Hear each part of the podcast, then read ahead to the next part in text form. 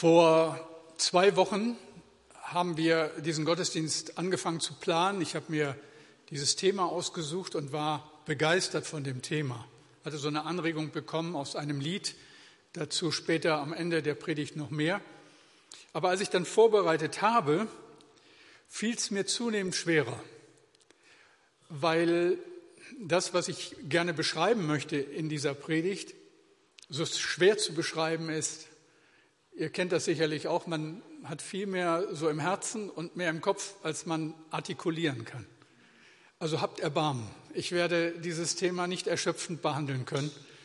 Äh, ich habe Erbarmen mit euch, die ihr zuhören müsst, und ihr mit mir, der ich predigen darf oder muss an dieser Stelle. Aber es ist so wichtig und so entscheidend, diese Frage, wie könnte ich sagen, es gibt keinen Gott? Ich kann es nicht sagen. Und ich hoffe, dass jeder, der heute hier diesen Gottesdienst verlässt, genauso äh, formulieren kann. Wie könnte ich sagen, es gibt keinen Gott? Ich bete.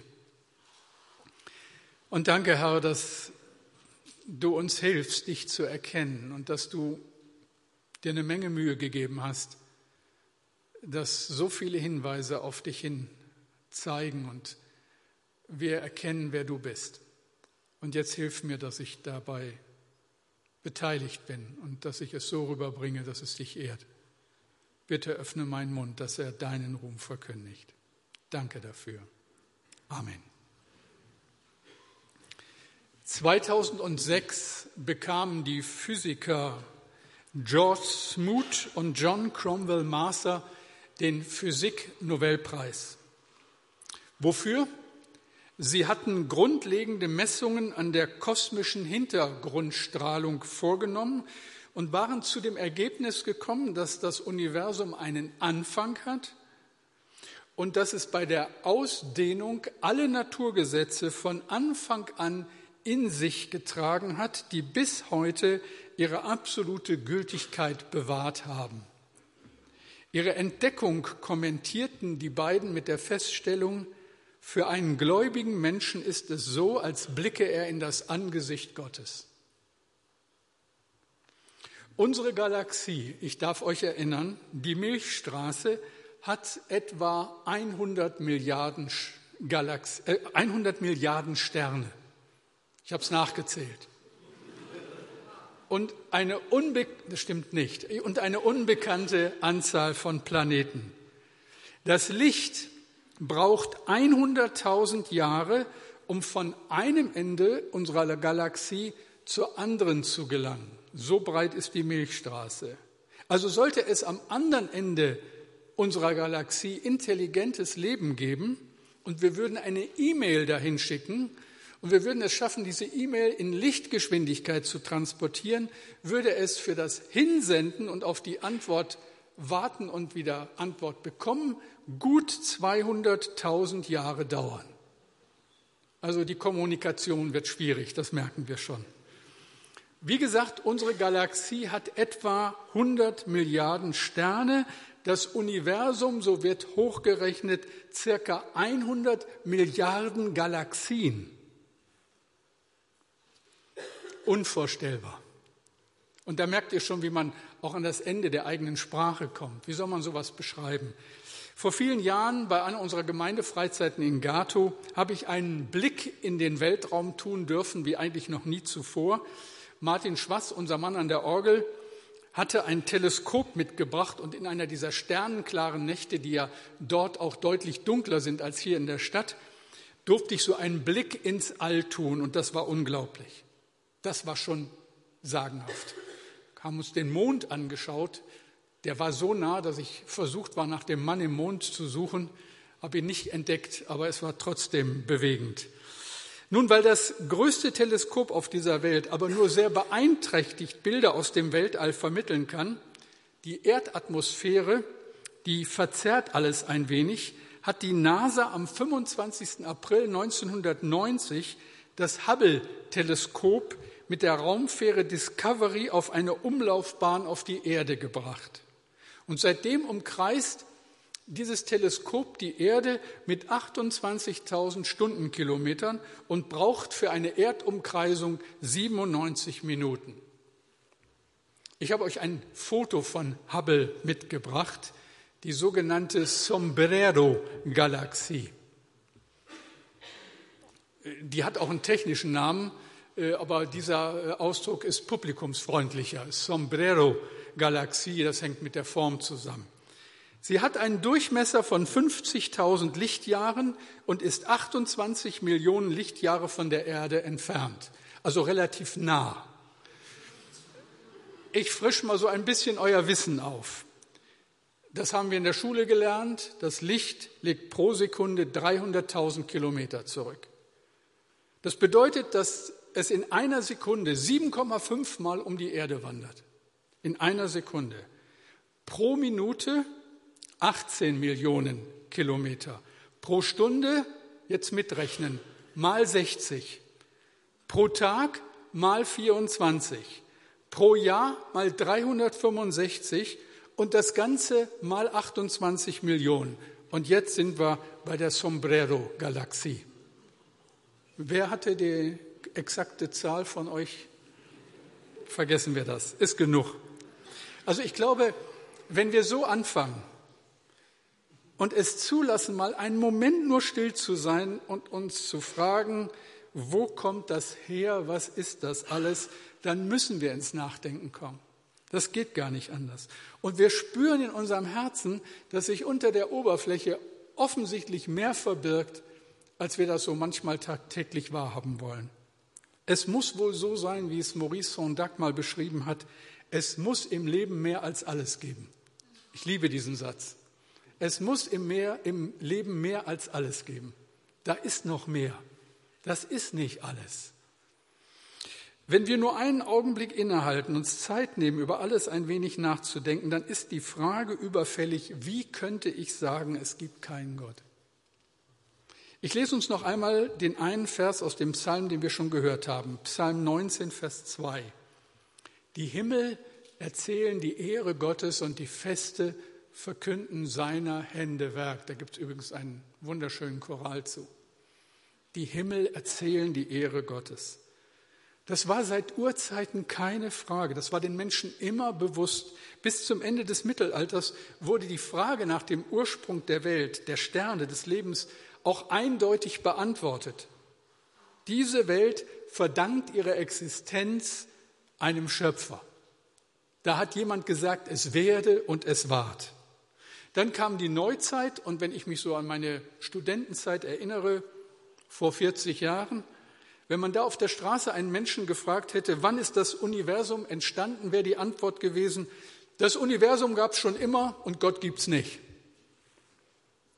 Doch schon 1929 hat der Astronom Edwin Hubble, nach dem übrigens auch dieses Teleskop benannt ist, die These aufgestellt, dass das Universum einen klaren Anfang hat und dass es sich permanent ausdehnt. Und dabei verläuft alles genau nach der Maßgabe der Naturgesetze.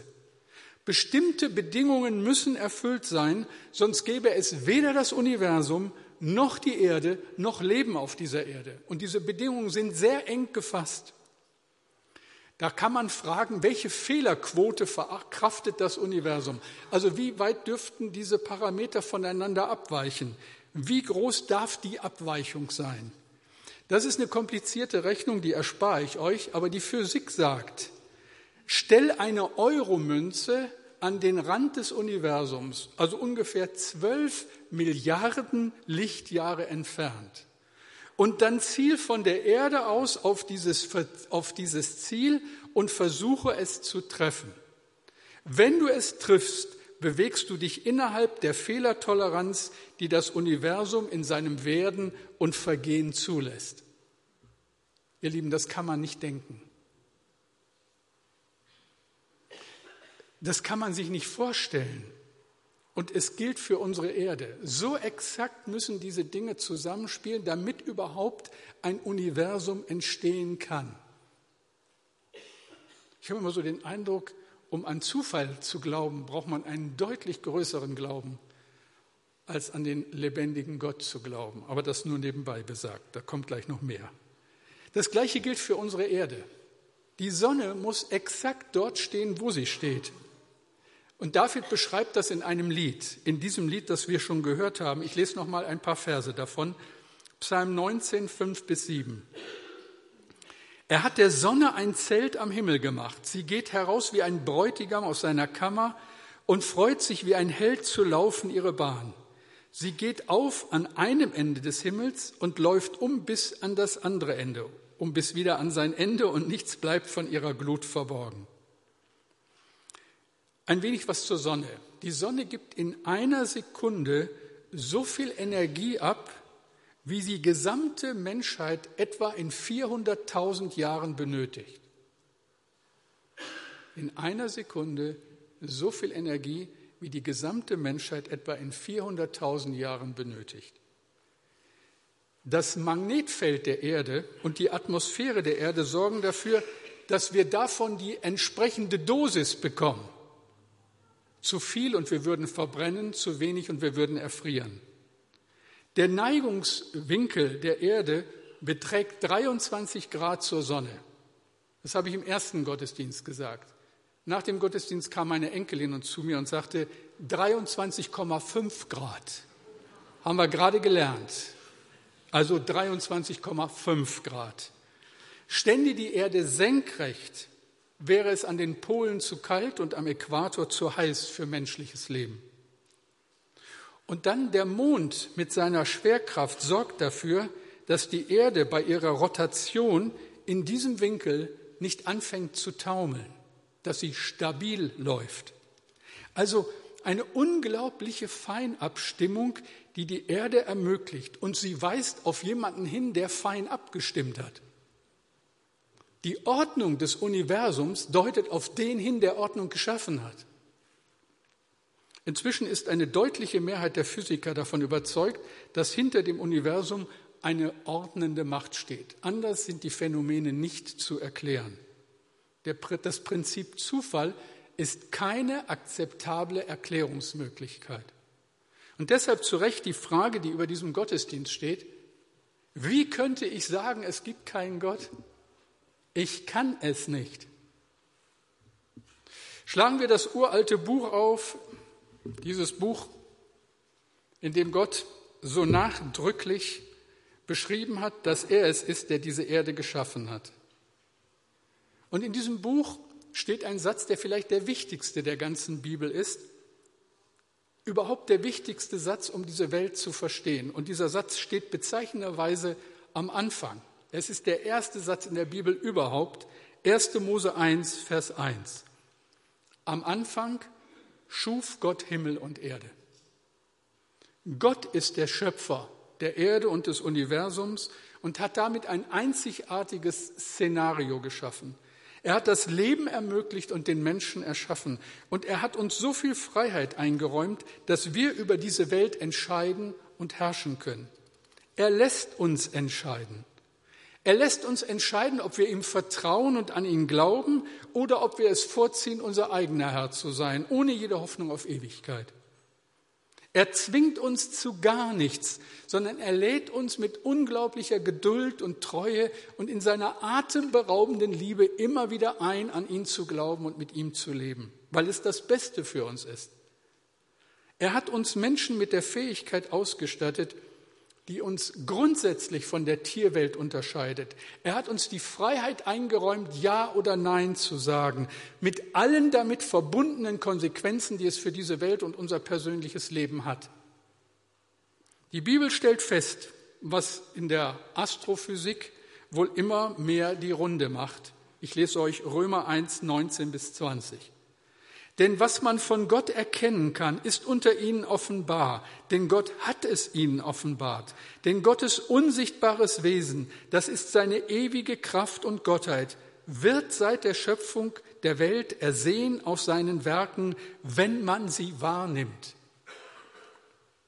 Also die unglaubliche Feinabstimmung, die nötig ist, damit wir auf diesem Planeten leben können, ist entweder ein unglaublicher Zufall, oder das Werk eines intelligenten Schöpfers. Wenn man sie wahrnimmt. Und hier liegt das Problem. Wo haben wir überhaupt noch Augen für die Wunder der Schöpfung? denke manchmal, wie selbstverständlich leben wir aus den Ressourcen dieser Welt und nehmen gar nicht mehr wahr, welche Wunder uns umgeben. Der norwegische Autor Justin Gorder schreibt in einem seiner Bücher, und ich liebe dieses Zitat, aber es gibt Mädchen, die vor lauter Wimperntusche diesen Weltraum nicht sehen können. Und es gibt auch Jungen, die vor lauter Fußball keinen Blick für den Horizont haben. Es besteht ein ziemlicher Unterschied zwischen einem Schminkspiegel und einem brauchbaren Teleskop. Es ist wohl so, dass Gott uns nicht zwingt, an ihn zu glauben. Es soll aus Vertrauen und Liebe geschehen, wenn wir bereit sind, ihm unser Leben anzuvertrauen. Und mir kommt seine Schöpfung vor wie ein riesiges Plakat, das immer wieder auf ihn hinweist und auf ihn ein, zu ihm hin einlädt. Und wer das dann wagt, dem bleibt nur Anbetung. Was bin ich dankbar für solche Lieder, wie wir eins vorhin gesungen haben. Du großer Gott, wenn ich die Welt betrachte, die du geschaffen durch dein Allmachtswort. Das hilft zumindest ein bisschen von dem auszudrücken, was man dabei empfindet. Es ist schon einige Jahre her, wir waren mit unserer Familie, damals waren noch ein paar unserer Kinder dabei, an unserem Ziel angekommen, ein Ferienhaus an der Ostsee. Und da haben wir dann alles ausgepackt nach langer Fahrt und es wurde langsam dunkel. Und ich bin dann noch zum Strand gegangen. Ich werde den Abend nie vergessen. Ich weiß nicht so richtig warum, aber es war wohl so was ganz Besonderes. Es regnete ein wenig und es war ganz still. Und ich stand allein da neben dem Schilfgras am Wasser. Und wie gesagt, ich werde diesen Augenblick nie vergessen. Die Schönheit dieses Augenblicks war so überwältigend, dass mir die Tränen kamen und ich eigentlich nur stammeln konnte, danke du großer Gott. Ich weiß nicht, ob Sie, ob du das kennst. Es gibt Momente, da ist die Schönheit eines Augenblicks so überwältigend, dass es fast wehtut. Die französische Philosophin Simone Weil hat einmal gesagt, dass es zwei Dinge gibt, die das menschliche Herz durchdringen können, und das sind Schönheit und Not. Zwei Dinge, die das menschliche Herz durchdringen können. Schönheit und Not. Nun, warum sage ich das alles? Warum ist mir das so wichtig? Ich möchte denen unter uns, die diesen Gott noch nicht persönlich kennen, Mut machen zu glauben, es zu wagen, Gott zu glauben. Denn ich denke, es gibt nichts Schlimmeres. Es kann uns im Leben definitiv nichts Schlimmeres passieren, als den nicht zu kennen, dem wir alles verdanken. Es geht ja im Psalm 19 nicht nur um die Wunder der Schöpfung. Es geht auch um die notwendige Orientierung, die wir brauchen, damit unser Leben gelingt, dass wir Gott nicht verpassen, dass wir ein Leben führen, das seinem Willen entspricht. Wisst ihr, so viele Menschen leben doch unter ihrem Niveau. Gott hat uns dazu berufen, mit ihm einst die Ewigkeit zu teilen. Wenn wir in der Bibel nachlesen, dann steht da, dass unsere Berufung bedeutet, Könige und Priester sollen wir sein an der Seite Jesu in Ewigkeit, auf einer neuen Erde unter einem neuen Himmel. Das ist unsere Zukunft, wenn wir wollen. Gott hat uns berufen, ein Leben zu führen, das ihm jetzt schon hier Ehre macht und das uns zufrieden, zufrieden macht. Stattdessen verausgaben wir uns mit Trachten nach Dingen, die alle ein Verfallsdatum haben. Investieren in Werte, die es nicht wert sind. An dieser Stelle mal ein Dankeschön, dass ihr so aufmerksam zuhört. Das hilft mir. Aber das sage ich deshalb, weil jetzt bei dem, was ich nochmal vorlese aus Psalm 19, ihr unbedingt aufpassen müsst, weil das was ganz Besonderes ist. Und das ist mir auch erst in der Vorbereitung so aufgegangen. Ich lese nochmal aus Psalm 19 die Verse 8 bis 12. Da steht, das Gesetz des Herrn ist vollkommen und erquickt die Seele. Das Zeugnis des Herrn ist gewiss und macht die Unverständigen weise. Die Befehle des Herrn sind richtig und erfreuen das Herz. Die Gebote des Herrn sind lauter und erleuchten die Augen. Die Furcht des Herrn ist rein und bleibt ewiglich. Die Rechte des Herrn sind Wahrheit, allesamt gerecht. Sie sind köstlicher als Gold und viel feines Gold. Sie sind süßer als Honig und Honigseim. Auch lässt dein Knecht sich durch sie warnen. Und wer sie hält, der hat großen Lohn. Also der Verfasser schließt von der Herrlichkeit der Schöpfung in diesem Lied, das Lied ist von König David, auf die Herrlichkeit der Gebote Gottes. Er beschreibt den Weg der Sonne, er beschreibt diesen geheimnisvollen Weg am Horizont und kommt zu dem Schluss, so vollkommen wie die Sonne ihr Werk tut am Himmel, so vollkommen ist Gottes Wille für uns. So lebensnotwendig die Sonne für uns alle ist, sonst können wir nicht existieren. So lebensnotwendig ist es, sich an Gottes Wort zu orientieren. Mit anderen Worten, ohne die Sonne, ohne die intakte Schöpfung stirbt der Mensch. Und das Universum duldet nicht die geringste Abweichung. Ohne Gottes Gesetz als Grundlage unseres Lebens verlieren wir den Kontakt zu Gott und verspielen die Ewigkeit. Das ist der logische Schluss. Und das muss uns klar sein. Es ist gut 100 Jahre her, da hat man das ganz anders gesehen. Da waren die Großen aus Wissenschaft, aus Politik und Kultur davon überzeugt, dass mit einem neuen Jahrhundert Frieden, Wohlstand und ein nie erreichter Grad an Zivilisation kommen würde. Wenn man die entsprechenden äh, Schriften aus dem Anfang des letzten Jahrhunderts liest, dann ist man erstaunt über so viel Zukunftsoptimismus. Gott war überflüssig geworden. Eine liberale Theologie sah in Gott ein Mythos aus alter Zeit, eine Märchengestalt. Man war ja sowas von aufgeklärt und allwissend. Dann kam das Jahr 1914 und unvorstellbares Grauen mit dem Ersten Weltkrieg. 9,3 Millionen Soldaten verloren ihr Leben im Ersten Weltkrieg. 21 Millionen wurden verwundet. Acht Millionen Zivilisten starben an den Folgen des Krieges. Und man sollte denken, das war genug für ein Jahrhundert. Und dann ist Schluss und die Leute besinnen sich auf was Besseres. Gar nicht so viele Jahre später, 1933, kam die NSDAP an die Macht. Am 13. November 1938 in der Reichskristallnacht begann die systematische Ausrottung der Juden in Deutschland und später in den besetzten Gebieten. Sechs Millionen Juden wurden unter der Schreckensherrschaft der Nationalsozialisten ermordet. Sechs Millionen. Durch den Zweiten Weltkrieg verloren 56 Millionen Menschen ihr Leben. Das sind Zahlen, die man sich nicht vorstellen kann. Ich musste so denken, wie treffend beschreibt ein Lied aus meiner Studentenzeit das, was hier passiert ist. Die Bindung an Gott bringt Freiheit und Glück. Mit der Abkehr von ihm lässt du beides zurück. Und ich frage mich, wann begreifen wir es? Wann lernen wir aus der Geschichte? Wann kommt der Moment, wo wir Gott die Ehre geben und endlich aufhören, Gott zu spielen?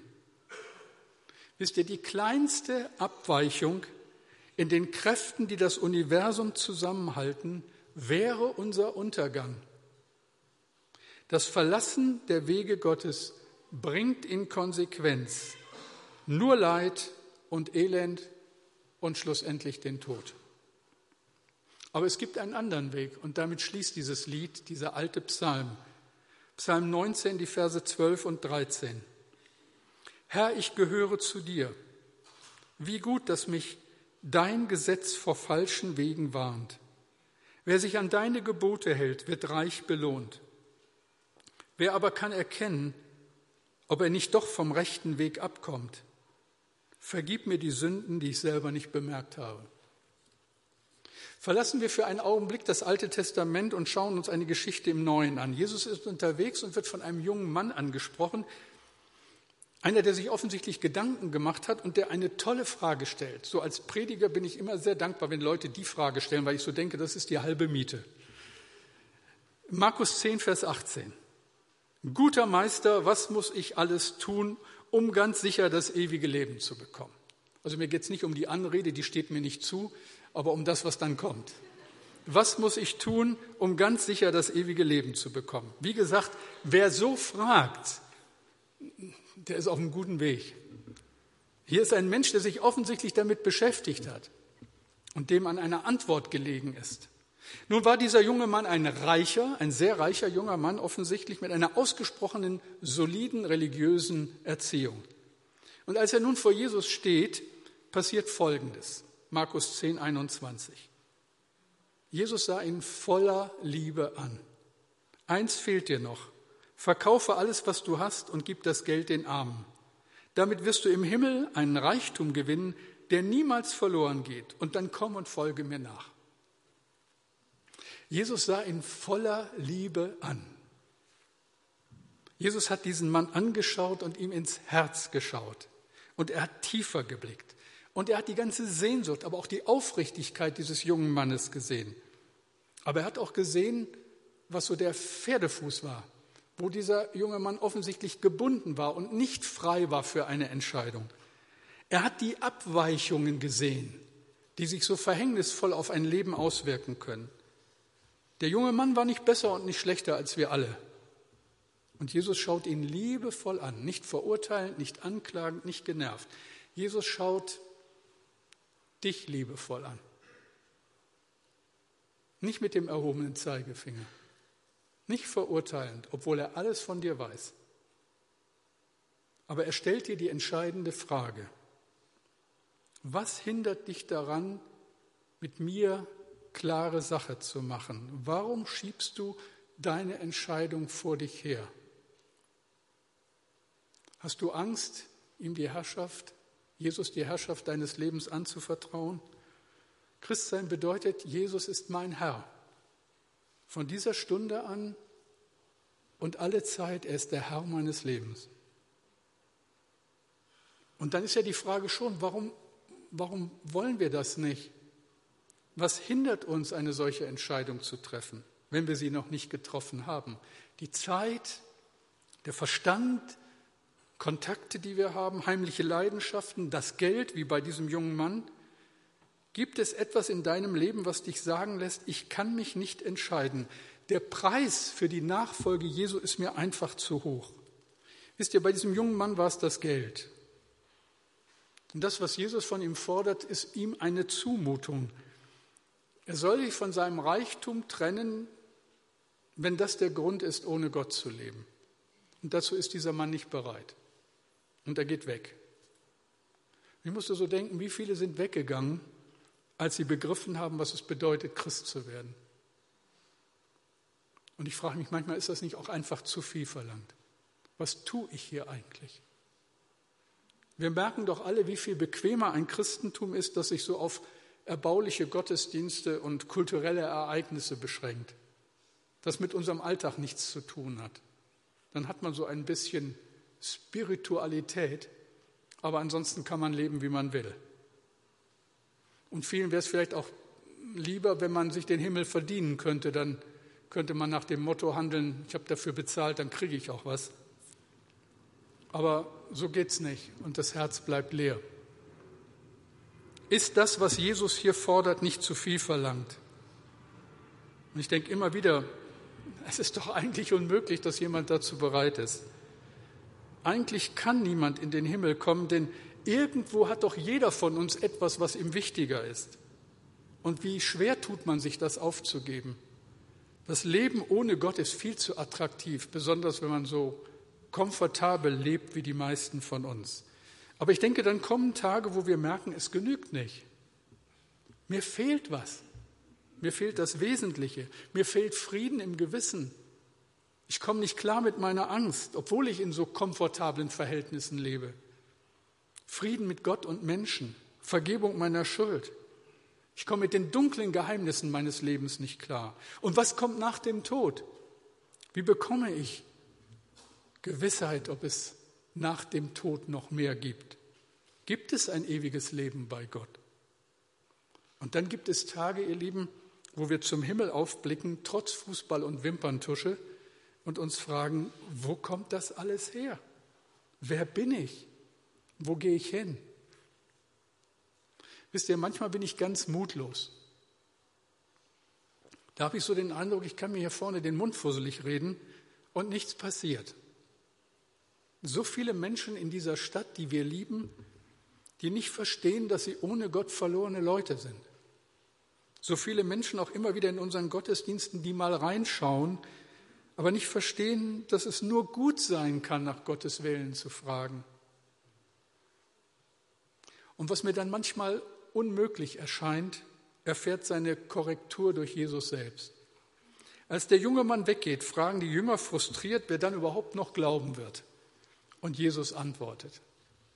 Markus 10, 27. Für Menschen ist es unmöglich, aber nicht für Gott. Bei ihm gibt es kein Unmöglich. Und wisst ihr, deshalb sitzt ihr hier. Deshalb können die meisten von euch sagen, ich glaube an diesen dreieinigen Gott. Ich bin ein Kind Gottes.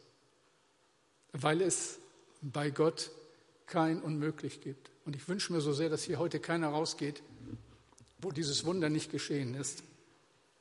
Also es passieren immer wieder diese Wunder. Im letzten Jugendgottesdienst vor vier Wochen haben 15 junge Leute gesagt, dass sie Gott glauben und dass Jesus der Herr ihres Lebens sein soll.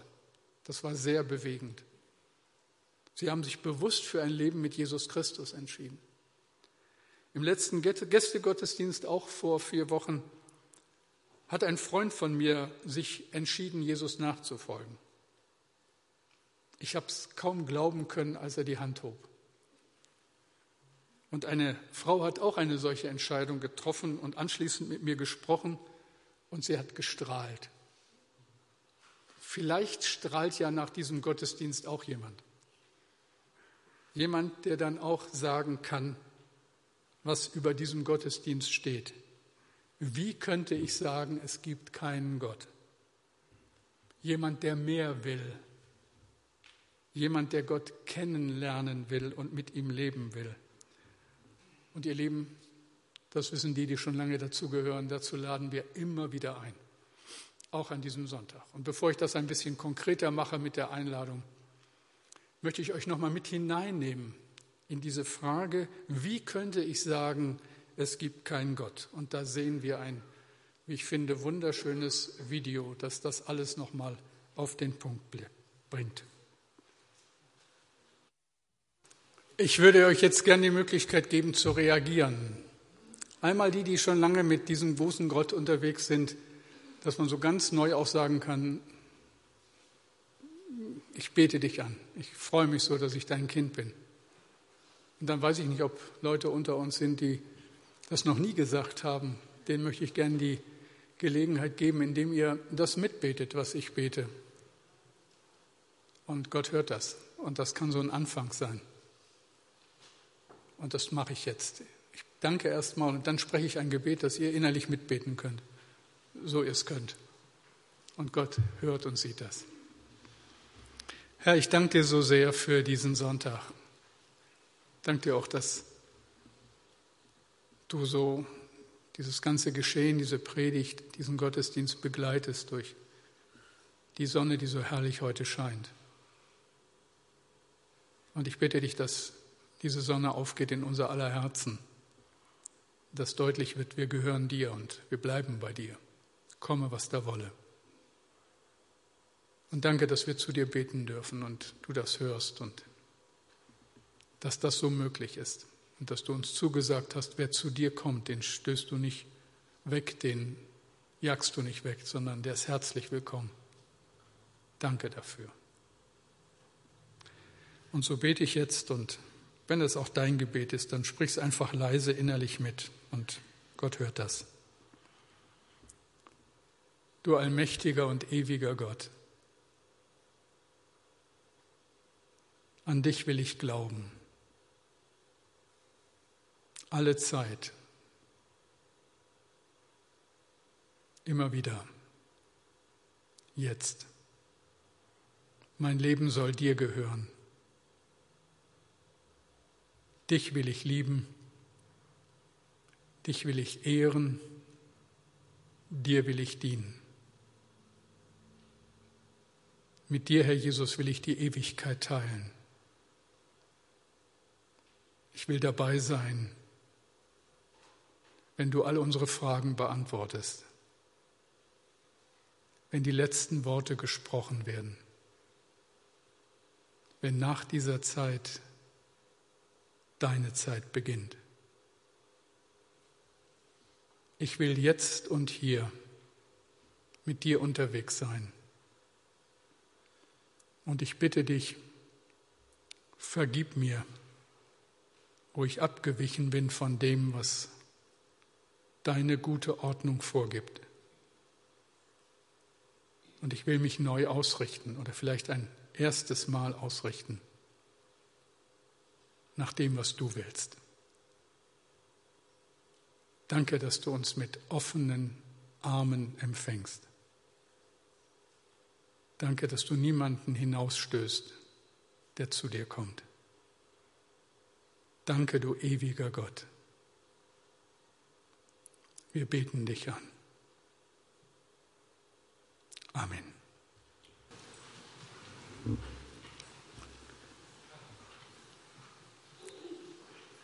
Und Herr, so danken wir dir von ganzem Herzen für diesen Tag und für eine neue Woche und für die Möglichkeit, mit dir unterwegs zu sein. Und bitte hilf uns, dass wir das Staunen nicht verlieren. Auch gerade auf einer Welt oder auf einer Erde, die so geschunden ist, wo so viel Unrecht geschieht, weil eben so viel Abweichung ist von dem, was du dir eigentlich gedacht hast. Bitte hilf uns, dass wir da, wo wir sind und leben, den Unterschied ausmachen.